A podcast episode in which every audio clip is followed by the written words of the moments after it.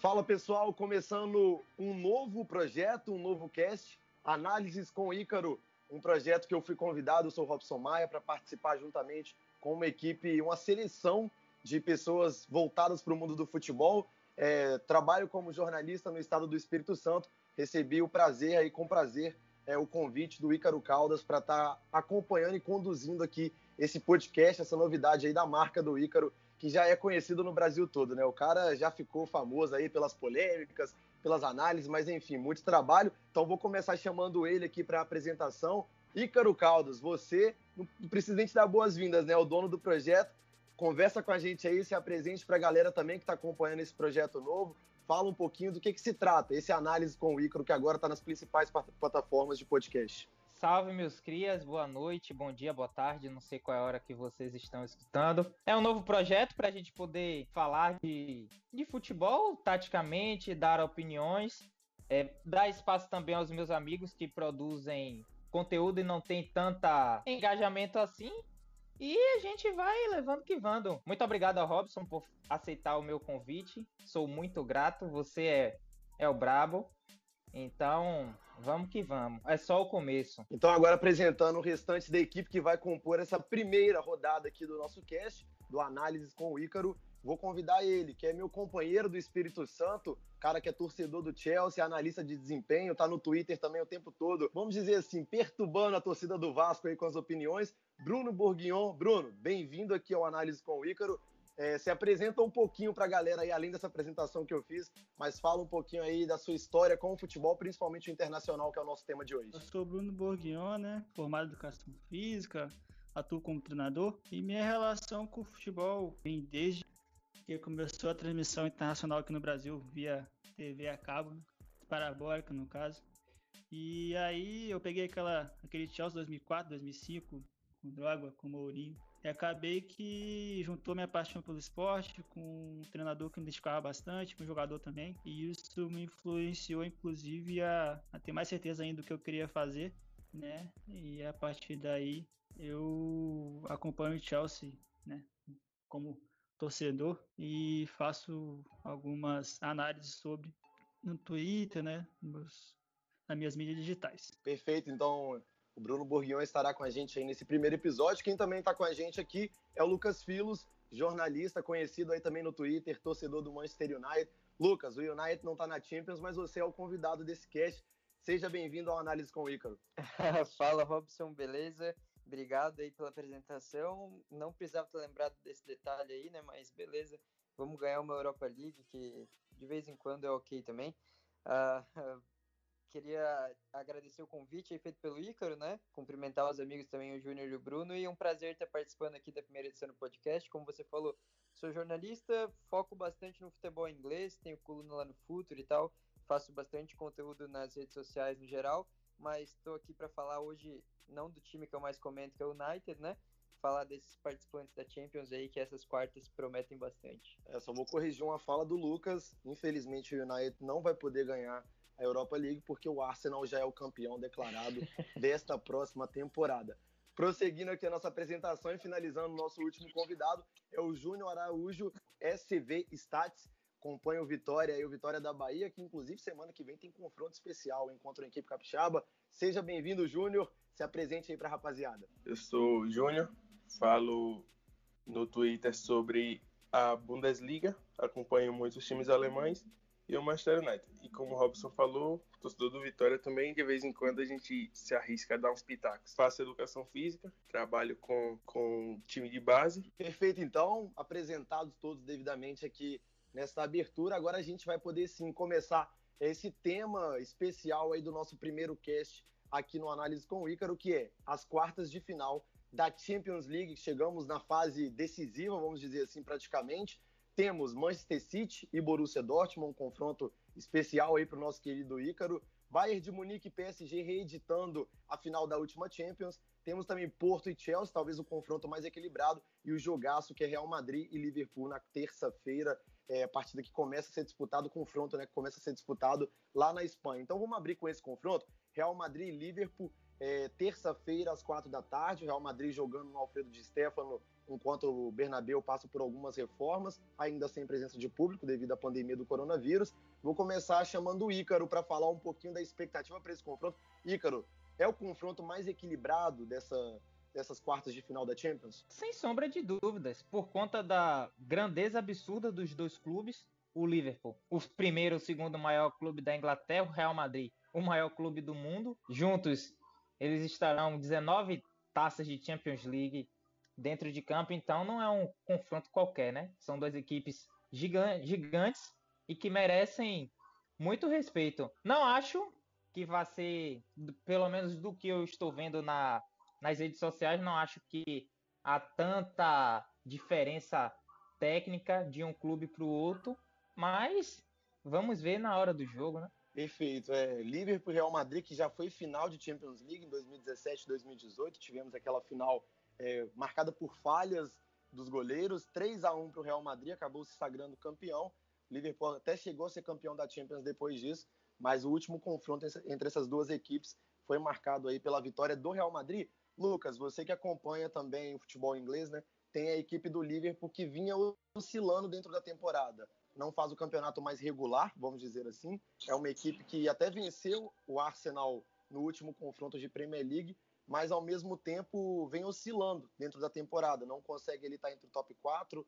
Qual que é a sua opinião de como chega esse Liverpool para o confronto diante do Real Madrid? É, a temporada do Liverpool, pelo menos em termos nacionais, né, a consistência não é das melhores, o nível claramente caiu, né, tanto é que os resultados até dentro de casa foram bem frustrantes nas últimas semanas, uma fase que não empolga o torcedor, mas eu acho que ainda no fim das contas uh, o Liverpool é mais time que o Real Madrid e para mim o que pode fazer diferença nesse confronto é que o Liverpool tem muito mais poder de fogo, né? Se a gente for ver no ataque, com, comparando o setor ofensivo das duas equipes, o Liverpool tem mais jogadores que a gente pode confiar ali com aparecer com gol, com assistência nos momentos que o time precisar. Já o Real Madrid, eu acho que a produção ofensiva sente mais dificuldade, mesmo que o time também tenha grandes jogadores em alguns setores, tem principalmente ali no meio campo dois, três jogadores que fizeram história já no futebol, né, Casemiro, Kroos e Modric, alguns outros jogadores de qualidade, como o Benzema também, mas no geral eu acho que falta algo a mais ali na frente para o Real Madrid colocar o um medo no adversário por mais tempo. Ele tem alguns momentos positivos, mas no geral eu sinto que que não vai ser suficiente para passar pelo Liverpool ainda mais em dois jogos. Eu acho que se fosse um jogo, como foi aquela reta final da temporada passada, o Real Madrid teria uma chance maior. Mas eu ainda acredito que o Liverpool, apesar da inconsistência de estar tá sem Van Dijk, estar tá num nível abaixo da temporada passada e ser mais é, menos sólido atualmente, eu acho que continua sendo um time superior e, e apostaria na classificação deles. E o mais engraçado é que o, o Liverpool ultimamente a defesa já está mostrando certa evolução, né? O Fabio voltou para o meio-campo, então o, a pressão perde pressiona. Talvez uma, a maior característica do, do Liverpool de Klopp está voltando a dar resultado e já são, acho que são três jogos seguidos, ou são os últimos três jogos, não lembro, que a equipe não sofre gols. A última vez que sofreu gol foi contra o Fulham pela derrota na Premier League, mas os últimos três jogos o Liverpool não sofreu gol. 2 a 0 contra o Leipzig, o jogo de volta da Champions, 1 a 0 contra o Wolves fora de casa e hoje o baile que deu no Arsenal, 3 a 0. Então é uma certa evolução. A defesa boa com o Real Madrid não tão perigoso assim na, no ataque, mas que nós sabemos a qualidade do Benzema e ele pode decidir a qualquer momento. Perfeito. Já que a gente então passou dessa fase de opiniões, Vamos abrir um pouquinho então para o campo tático, né? A análise tática, que é a especialidade, vamos dizer assim, desse cast. Na opinião do Lucas, vamos começar com o Lucas analisando essa equipe, ele analisou um pouquinho do Real Madrid, analisando o Liverpool. Ô Lucas, como que você acha que chega o Liverpool taticamente para esse jogo, especialmente agora com essa boa briga que se criou no ataque? Diogo Jota entrou contra o Arsenal e marcou dois gols. Firmino está voltando de lesão, é interessante taticamente, mas é um jogador que não está produzindo tanto em termos ofensivos nessa temporada. Qual é a sua opinião a respeito da equipe do Liverpool do ponto de vista tático? É, o Liverpool é um time que é muito único na Europa, né? A gente sabe que os conceitos, é, o nível de exigência que o Klopp passa para os jogadores é bem acima do normal. Não é por acaso que ele formou um dos grandes times da história da Premier League.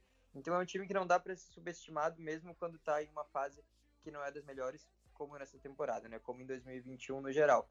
Então, a gente tem que prestar atenção em alguns pontos específicos que já são bem claros, que é um time com certeza mais intenso do que o Real Madrid quando está pelo menos com escalações com os, os, jogadores em suas posições de origem, né? O Liverpool passou por um momento ali bem complicado quando a zaga era formada por meias, os laterais também tinha às vezes meio campo improvisado, aí o meio campo tinha jogadores que estavam há muito tempo sem jogar, sem ritmo de jogo, e isso acabou desfigurando tanto o time que se perdeu também um pouco das principais características que a gente via nos outros anos.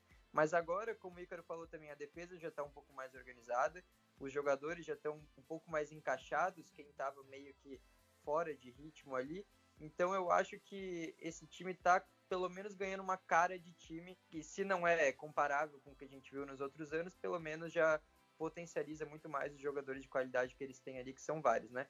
Então é um time que com certeza tem que prestar muita atenção nas laterais, apesar também de ser um ano abaixo de Robertson e Arnold, ainda são dois dos melhores laterais do mundo principalmente o Arnold, um jogador que a qualquer momento, em qualquer situação, ele pode tirar um coelho da cartola ali, como fez hoje contra o Arsenal, deu uma bela assistência para o Diogo Jota. Essa questão do ataque que você falou é complicada porque o Jota ele tem valores ali que o Firmino não tem, é um jogador mais agressivo, mais eficaz na frente do gol, ele finaliza mais, ele está é tá mais confiante também nesse sentido.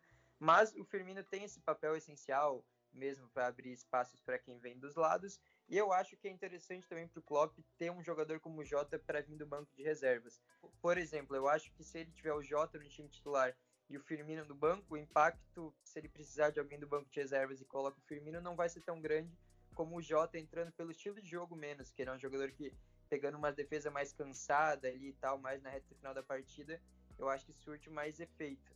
Então eu acho que ele vai continuar no banco de reservas, mas é um time que para mim o, a tônica da partida vai ser definida pela movimentação ofensiva dos jogadores, que, como eu falei, o Real Madrid não tem muita gente ali que fica, uh, fica ameaçando a última linha de defesa do adversário, dá opção em profundidade, é uma dependência grande no Benzema para o setor ofensivo render, e o Liverpool já tem Mané, tem Salah, tem o Firmino que está em uma fase, mas ainda assim é um grande jogador e tem esse papel de facilitador, assim como o Benzema tem também.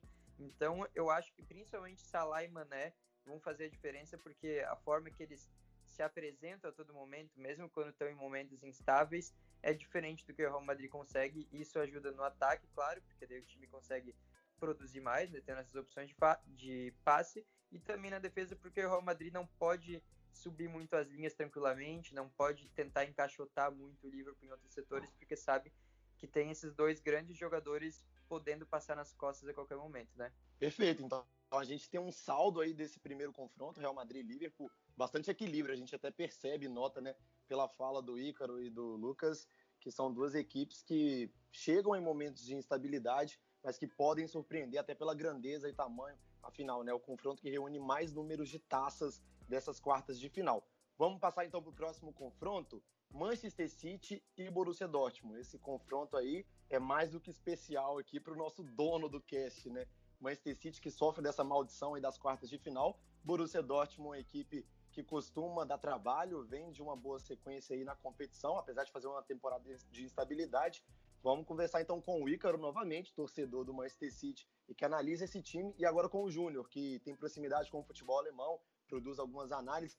Ícaro, começa falando do City, que é o dono da casa do primeiro confronto. Qual a sua expectativa para esse City? Finalmente vai conseguir vencer essa maldição das quartas de final? E a pergunta que não quer calar: dá para confiar em Gabriel Jesus para as quartas de final da Champions? Cara, eu confio em Jesus desde sempre. Desde que eu nasci, eu sou Jesus. Tenho minha fé sempre nele. Aí fica aí o questionamento com a, o, o duplo, duplo sentido. Mas, rapaz, eu, eu sou suspeito a falar do, do Manchester City nas quartas de final, porque a maldição é mais comigo do que.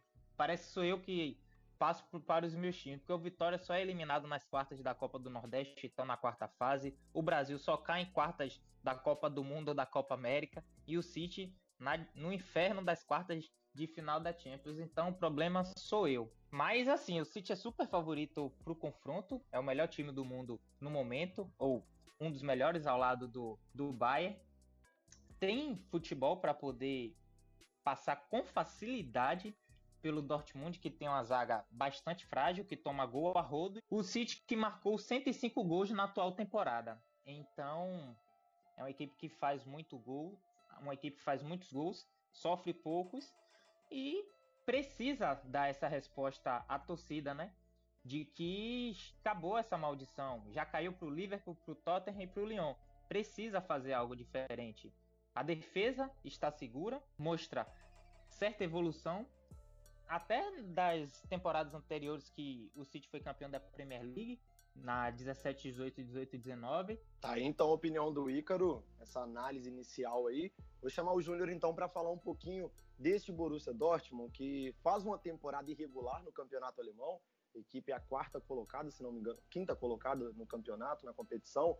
Perdeu hoje, inclusive, para o Frankfurt, e a gente tem avaliado a temporada como de instabilidade, né, Júnior? Porque essa equipe tem jogos muito bons, a gente viu diante do Sevilha, especialmente no jogo da ida, o Haaland muito bem, a gente também viu uma partida muito boa do Sancho, e aí é, no campeonato alemão não consegue se afirmar. Conta um pouquinho desse panorama dessa equipe pra gente, além, é claro, de colocar sua opinião de como chega o Borussia. O Borussia é um time que, desde o início da temporada, não, não se mostrou consistente em nenhuma das competições, talvez na Champions, porque passou como líder no grupo, mas sem grandes atuações. Na Bundesliga não ameaçou em nenhum momento o Bayern, não se firmou no G4 também.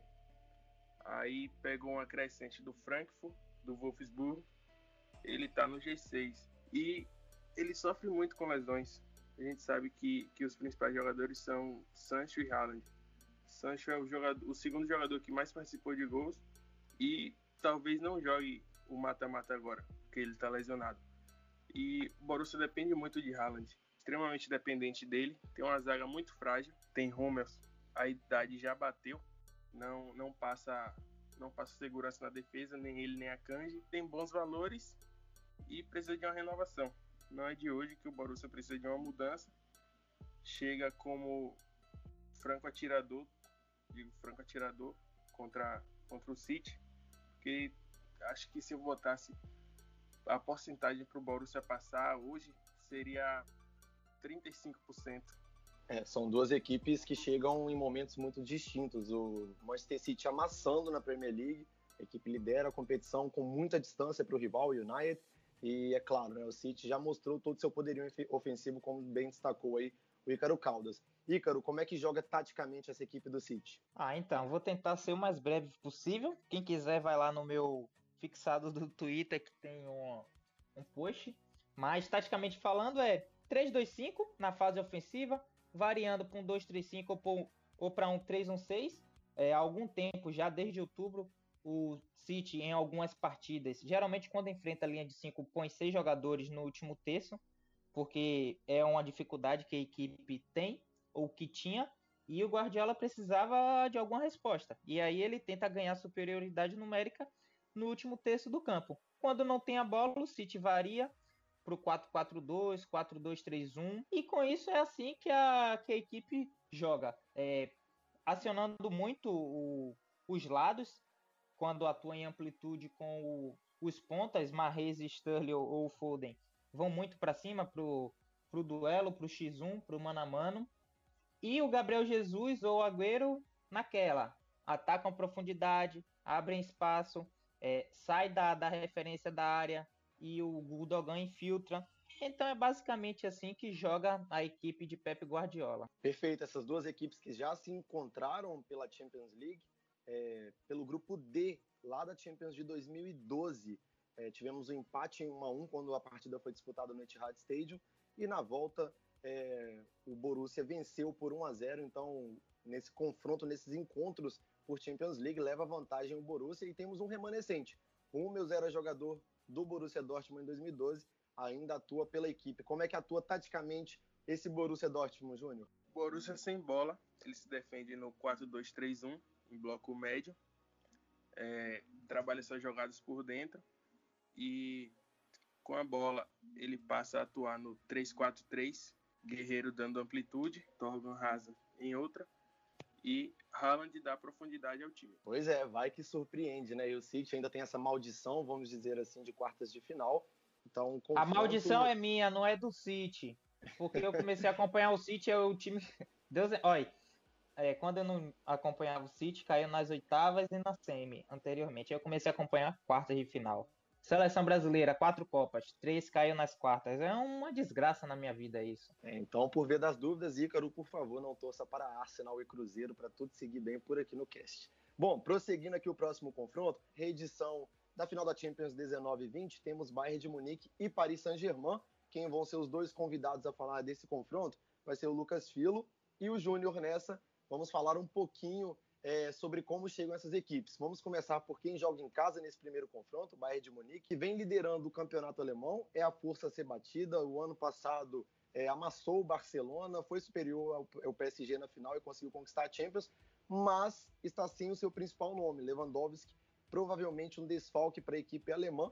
Do outro lado temos o PSG do Neymar, provavelmente teremos Ney Day no Twitter, então o Twitter vai viralizar com a foto do Neymar de Moicano aí. E aí vamos ter quem debater nesse confronto vai ser o Júnior falando pelo Bayern de Munique e o Lucas Filos vai falar sobre a equipe do PSG. Vamos começar então com o Júnior falando um pouquinho do panorama, como chega esse Bayern de Munique para esse duelo importantíssimo aí de quartas de final. Então, o Bayern hoje já fez uma das suas decisões, né? Venceu o Leipzig no, no confronto direto que, que pode ter decidido o título do alemão. Faltando agora seis rodadas, o Bayern venceu e abriu sete pontos em relação ao Leipzig um time que sofreu muitos gols na temporada. Das defesas do Bayern que mais tomou gol nos últimos, nas últimas 10 temporadas na liga. Chega, chega contra o, o PSG sem seu principal jogador, sem seu artilheiro, Lewandowski. O Bayern fez uma tempo, faz uma temporada não muito brilhante como as anteriores, mas é uma equipe de extrema qualidade. Pesa muito um Kimmich em forma absurda. Absurdo que Kimmich e Thomas Müller estão jogando na temporada. Então tá bom, esse é o panorama da equipe do Bayern de Munique, apresentado pelo Júnior Araújo. Do outro lado, PSG. É, Lucas, o PSG perdeu um duelo decisivo contra o Lille aí na disputa pela liderança da Liga Francesa e é uma temporada também marcada por irregularidades. É muitas equipes chegando com uma temporada irregular nessa quartas de final. Queria que você comentasse um pouquinho também sobre as expectativas em torno de Neymar, Mbappé, enfim, dessa turma que no ano passado bateu na trave no final da Champions. É, então, como você falou, muito time chega em fase irregular, né, em temporada irregular. Até é algo diferente, porque em, algum, em alguns anos anteriores a gente via uma Champions com times mais potentes, digamos assim. Né? A gente via alguns favoritos bem claros, assim, e tinha a sensação de, ah, tal time certamente vai chegar longe.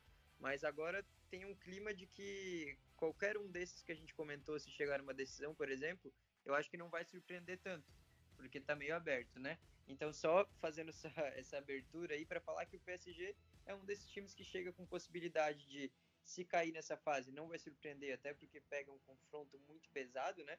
Um time que é o atual campeão do torneio e que uh, seria, então, o principal favorito para ganhar o título, apesar de que, mesmo que o Ícaro não goste que fale, o City seja o time de melhor futebol na Europa em 2021, eu acho que isso é indiscutível também o Bayern tem essa força na Champions que o City ainda não tem, né?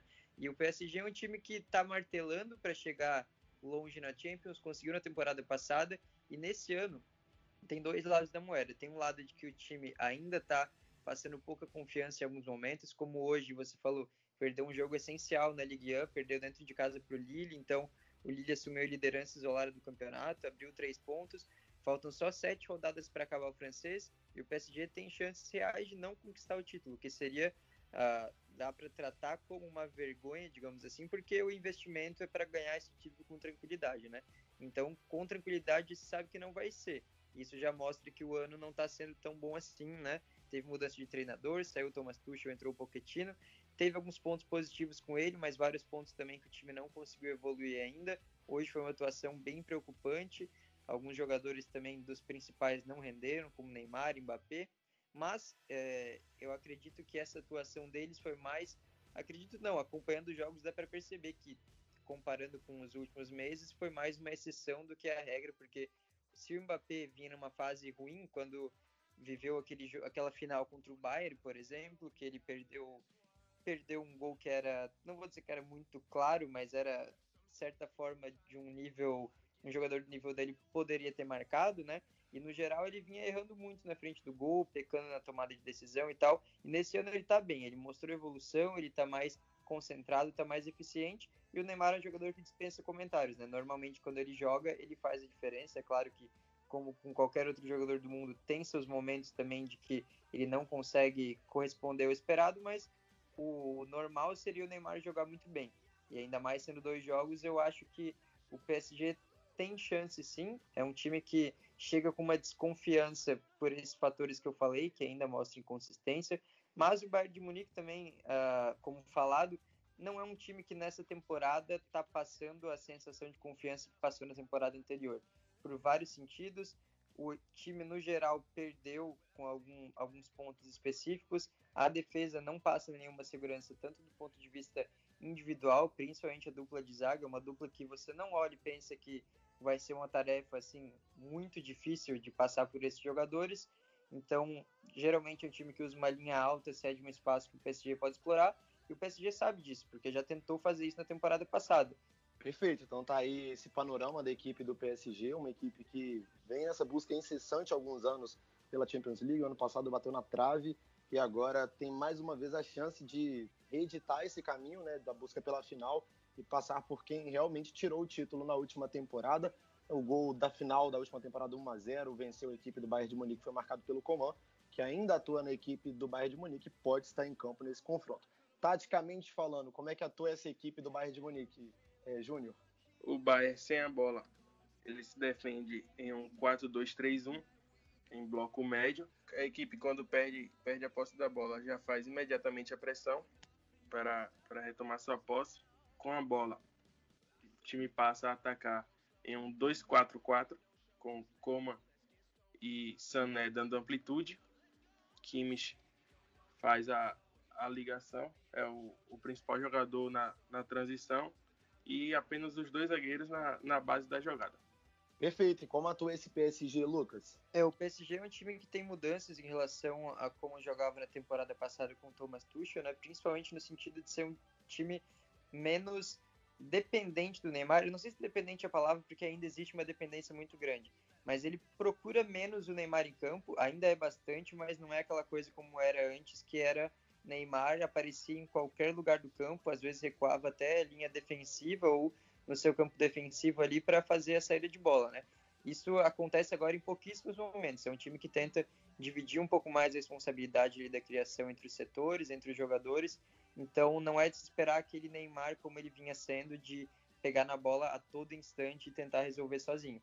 Isso tem seu lado positivo, né? Porque é uma tentativa clara de ter uma equipe mais balanceada, algo que o PSG não teve nos últimos anos, mas também às vezes acaba gerando um cenário de que, pô, o cenário tá difícil, o time o adversário tá marcando bem, será que não era legal o Neymar pegar mais na bola ainda? Então são dilemas que o Pochettino tem a resolver. Eu acho que contra o Bayern ele vai começar com essa essa estratégia mesmo de dividir um pouco mais a responsabilidade, mas é óbvio que se o negócio realmente ficar muito difícil, a marcação do Bayern encaixar de uma forma que o PSG tiver dificuldade para encontrar os espaços, o Neymar vai buscar mais a bola, Mbappé vai precisar tomar responsabilidade também. É engraçado até que o Mbappé, é claro que ele é muito potencializado pelo Neymar, que é um dos principais armadores do mundo, né? Então é muito interessante para ele ter um jogador que tem a visão e a execução do Neymar nos passes mais no sentido de chamar a responsabilidade, de partir para cima até com mais confiança, o Mbappé faz mais isso quando o Neymar não tá. Não sei se é uma questão psicológica e tal, mas é, é certo que o PSG vai precisar contra um time contra, como o Bayern em duas partidas que os dois se sintam bem, os dois se sintam confiantes para tomar responsabilidade de diferentes formas, em diferentes momentos, diferentes áreas do campo também. Então é um time que está tentando dividir a responsabilidade mas vai precisar, obviamente, que seus dois principais jogadores estejam em dias inspirados, senão é muito difícil visualizar um cenário de alguns outros jogadores conseguirem fazer com que o time passe de uma potência como é um Bayern, né? O PSG também tenta subir as linhas, hoje sofreu muito com, a, com essa linha alta, porque o time do Lille tem jogadores muito rápidos e um contra-ataque que é muito bem estruturado, então sofreu bastante mesmo, mas em alguns outros jogos o time não vinha sofrendo tanto assim nesse sentido. Eu acho que foi algo mais pontual, só que hoje o que aconteceu foi que o time acabou ficando muito espaçado, como era com o Thomas Tuchel em alguns outros momentos também. Então gerou uma preocupação vai sentir muita falta do Verratti, que é um jogador que consegue pegar esses momentos que o time está espaçado, parece que está faltando alguém para organizar e ele coloca a ordem na casa, né? Um jogador que tem uma qualidade de passe, de controle que é muito acima da média, não vai estar tá jogando porque está com Covid, então vai ser uma ausência importante, não vai ter Paredes também que está suspenso, meio campo provavelmente vai ser formado por Gueye e Herrera, que são dois jogadores intensos, de bom poder de marcação, mas que não tem a mesma qualidade dos titulares, né? Então, o time com certeza vai continuar dependendo dos seus principais jogadores, mesmo que o Pochettino tenha tentado formar um grupo realmente mais forte, né? E pegando o gancho sobre o Lewandowski, ele fez 25 jogos na, na Bundesliga essa temporada, marcou 35 gols, deu 6 assistências, 6 assistências, participou de 41 gols. É, basicamente ele participou de metade dos gols do Bayern na, na liga. 52% dos gols passaram pelos pés dele. Marca um gol a cada 60 minutos em média. Perde muito então a equipe do Bayern de Munique, sem seu principal nome, atual melhor jogador do mundo, Lewandowski. Então, é um, um desfalque muito grande para esse confronto tão importante. Bom, vamos falar um pouquinho de Porto e Chelsea. Vou chamar então a opinião do Ícaro. Ícaro, como que você avaliou essa classificação do Porto, que era tida até como improvável até então, né? Consegue surpreender a Juventus e, de certa forma, é uma equipe que não tinha nenhum tipo de favoritismo e agora chega com mais força para enfrentar esse Chelsea. É, então, uma equipe bastante organizada, alguns, é, ou a grande maioria, tratavam como o certo já passou da Juventus. E não é assim que funciona no futebol, cara. Existe uma outra equipe do outro lado. Não é só porque a outra é mais forte, mais rica, tem mais história, vive um certo momento melhor que vai passar o, o carro por cima da outra. Precisa haver respeito, porque ele não vai estar jogando sozinho. E o futebol tem isso. Quando a gente menos espera, o time vem lá e pau. Do outro lado do confronto, temos o Chelsea, Bruno Bourguignon. Fala pra gente como é que chega esse Chelsea, que até a metade da temporada com o Lampard vinha oscilando muito. Não era a temporada dos sonhos, pelo tamanho da expectativa que se criou com a quantidade de reforços, com os nomes, como do Kai Havertz. Então, a gente tem uma, tinha uma temporada abaixo e da água para o vinho essa equipe melhora muito, apesar de que não foi feliz no último confronto contra o West Brom. Queria que você comentasse um pouquinho desta equipe do Chelsea na temporada 2020-2021. É, então, o, o, Chelsea né, começa a temporada com uma expectativa muito grande por conta do, da janela de transferências, né? Mas, é, assim, é, eu né, acompanhando a equipe há algum tempo e dentro da, da Premier League, né, onde tem grandes treinadores, é, obviamente esses reforços não se encaixariam assim do nada ou muito rapidamente. É, foi uma, é, uma mudança muito grande de uma temporada para outra. E a partir disso, o Lampa teve dificuldades no processo. É, muito, teve um início bom, inclusive, teve um início bom. É, mas depois, ao meio da temporada, né?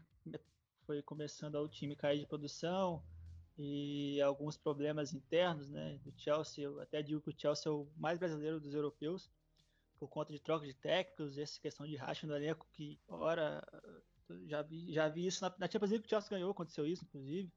É, e algumas temporadas isso esse, esse papo retorna e dizem que foi isso também. E a, a par disso, dentro, da, dentro do campo, a equipe não estava correspondendo, né? Eu até falei que poderia ter esperado, mas como eu disse, o Chelsea é muito parecido com a mentalidade do Abramovich lá com os clubes brasileiros. Não deu certo, manda embora e contrata outro. A partir disso, o Tuchel chegou, mudou a equipe, é, a forma de jogar da equipe, mas aproveitou uma, como dizer, uma memória tática, vamos dizer assim, entre aspas, é, de alguns remanescentes ainda, né? Lógico que bem poucos, mas, por exemplo, vamos botar o Asp ali, o Alonso, é, é, é, jogadores que jogaram com Conte, né?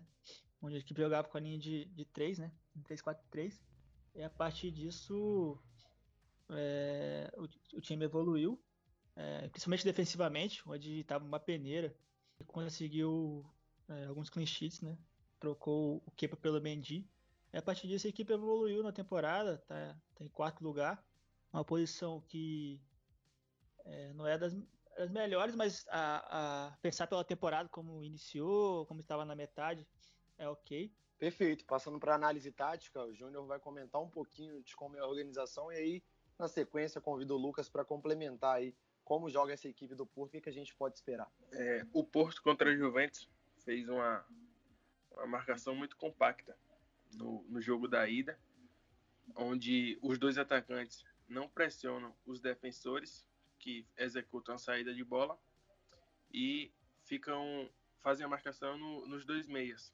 Isso dificulta a circulação e anula as opções da, do adversário. É, então, o Porto é um time que realmente ele complicou bastante para a Juventus e é um time muito bem treinado. Sérgio Conceição é um treinador até que eu acredito que a gente pode ver nas principais ligas da Europa ali daqui a um tempo, né? Porque ele realmente está dando sinais bem positivos, principalmente na Champions League, e é o que mais chama atenção. É aquele tipo de time que com certeza pode acabar tirando resultados positivos contra adversários superiores em termos de elenco, de investimento, como já fez contra a Juventus. Então não seria uma surpresa tão grande se conseguisse complicar a vida do Chelsea, apesar do Chelsea obviamente ser o favorito, né? Por conta do que eu falei, elenco, investimentos, a gente vai analisar ali as opções que cada treinador tem, tanto para colocar no time titular como no banco de reservas, é outro mundo, né? Mas a força do Porto realmente está no coletivo. Tem alguns jogadores que se destacam, como o Otávio brasileiro, como o Sérgio Oliveira, que era uma promessa do futebol português há algum tempo, teve momentos mais inconsistentes e agora está vivendo uma temporada muito boa. É o artilheiro do time, inclusive. Tem o Pepe na zaga, outro jogador que a gente conhece bastante, né, brasileiro naturalizado português, que faz uma temporada, principalmente esses jogos da Champions, que é excelente. É um jogador de altíssimo nível que numa idade já bem avançada, está conseguindo ainda ser decisivo, aquele tipo de jogador que a gente assiste uma partida e sabe o porquê que ele é, chegou em times tão bons na sua carreira, né? Taticamente o Chelsea, Bruno, como que joga? É, a parte tática do Chelsea, a equipe é uma organização ofensiva. É, também é 3-2-5, como o Ícaro falou. O Júnior também citou aí do Borussia em alguns momentos. É um é uma forma de atacar que as equipes estão utilizando bastante. E o Chelsea busca a partir disso, né? Ter bastante jogadores na última linha, atacando as costas da última linha. Geralmente, Alonso é um jogador que atua por dentro, né? O Chelsea varia muito de lateral por dentro, ponta por fora, nessa linha de 5 né? de atacantes, entre aspas, né? 5 que atacam a última linha. É, enquanto as dificuldades é, na centroavante, né? Jogador atacante. Por mais que tenha Havertz, o Werner, que está jogando mais de lado, abrindo para o Alonso passar. Para você terem ideia dessa dificuldade, né? O Giroud chegou a ponto de estar perto de sair artilheiro da equipe na Champions League. Então ainda falta esse encaixe. Então nessa fase final aqui do cast a gente vai palpitar. Todo mundo vai ter que sair de cima do muro, falar a sua opinião, quem vence o confronto e qual o resultado da primeira partida. É claro, a gente não tem como projetar já para a segunda, mas tem como ter uma ideia de quem avança. Começando então a sequência sempre Ícaro, Lucas, depois pelo Bruno Bourguignon e fechando com o Júnior. A gente vai começar pelo confronto Real Madrid-Liverpool. Ícaro Caldas. Eu acho que o Real Madrid se classifica o primeiro jogo 1 a 1 e 2 a 0 na volta. Lucas. Eu acho que o Liverpool se classifica o primeiro jogo sendo 2 a 0 para o Liverpool. Segue daí, Bruno. É, eu acho que o Liverpool passa, né? E o primeiro jogo acho que fica de 0 a 0 e o Liverpool decide antes. Fecha pra gente, Júnior. Acho que o Liverpool também passa, vencendo o primeiro jogo e coroando em casa. Próximo confronto, City e Borussia Dortmund, Ícaro. 3 a 0 Manchester City. Citão na cabeça. Eu acho que passa o City e primeiro jogo sendo 2 a 1 Manchester City. Eu acho que passa o City. Primeiro jogo 3 a 0 pro City. Acho que a diferença é muito grande. Eu acho que passa o City goleando no primeiro jogo e passando com tranquilidade no segundo. Confronto que é reedição de final de Champions. Bayern e PSG. Começa pra gente, Ícaro. PSG 2 a 1 E o PSG se classifica com o Neymar fazendo hat-trick na volta. Show do Ney. Eu acho que dá PSG com o primeiro jogo sendo 2 a 2 e o Paris decidindo lá no Parque. Eu acho que dá Bayern é, em dois empates e decidido nos pênaltis. Eu vou ter que ser caseiro. Fica o de classificação do Bayern vencendo o primeiro jogo. Só porque deu empate, eu vou desempatar então essa queda. Eu acho também que dá PSG decidindo no Parque dos Príncipes. Neymar vai dar show, Ney Day garantido na volta. Bom, último confronto, Porto e Chelsea. Começa com você, Ícaro. 0x0 primeiro jogo, 1x0 Porto na volta. Acho que vai dar zebra e o Porto vai se classificar diante do Chelsea. Eu já acho que não vai dar zebra. Eu acho que o Chelsea ganha o primeiro jogo por 2 a 0 e decide lá no Stamford Bridge. Esse jogo, na verdade, não vai ser no Stamford Bridge, né? Enfim, decide no segundo jogo e eu acho que o Chelsea classifica. Obviamente, é, o Chelsea vai passar, né? E assim, é, eu, eu, além da torcida, eu acho que vai passar, mas sim, com certa dificuldade. Coloco aí, primeiro jogo é, 1 a 1 e o segundo o Chelsea vence por 2 a 1 Você tá sendo clubista, viu, seu Bruno? Tá sendo clubista. Bom, como um bom rival do Chelsea, eu vou guardar muito bem essa parte do cast aqui para soltar quando o Chelsea foi eliminado. Mas, Júnior, fecha aí o palpite do confronto pra gente. Tô com o Ícaro. Fecho de empate e vitória do Porto por uma vitória magra. Temos uma nova queda empatada, então. Desempate, disse, Robson. Vou desempatar com o Porto, como um bom clubista faria por ser torcedor do Arsenal. Vou agradecer a Chupa, participação de cada um aqui. Vou agradecer a participação Ei, de cada um nesse primeiro episódio do cast. Bruno, muito obrigado pela sua participação com a gente. É, não, obrigado a vocês pelo convite, obrigado Icro, né? É sempre bom falar de futebol, falar de Chelsea e sempre que quiser estou disponível para falar sobre futebol. Um abraço. Muito obrigado, Lucas. Valeu, obrigado. Eu que agradeço o convite. Foi muito legal participar dessa primeira edição do podcast. Que tenha muito sucesso esse programa, que venham mais convidados de qualidade também, como foram os de hoje aqui. Um bate-papo muito legal. Quem quiser me seguir lá, quem ainda não conhece meu trabalho, no Twitter, no Instagram também, filoslucas. Falo bastante sobre futebol europeu, principalmente futebol inglês. E é isso aí, tamo junto. Muito obrigado, Júnior. Eu que agradeço. Sempre, sempre vou se reunir com, com pessoas que sabem, sabem muito, agrega nesse debate aí. E vamos para cima nessa Champions. E pra gente fechar com chave de ouro, dá o seu tchau aí, Ícaro, antes que a galera comece a cornetar que o City vai cair nas quartas de novo, por favor. Meus crias, muito obrigado pela participação. Tamo junto, precisar, só falar que é nós. Espero também que vocês voltem em breve. Muito obrigado, Robson, por conduzir bem o programa. E é nós. O City vai passar o, o trator. Acabou a competitividade. Valeu, Ícaro. Forte abraço. Essa é a primeira edição.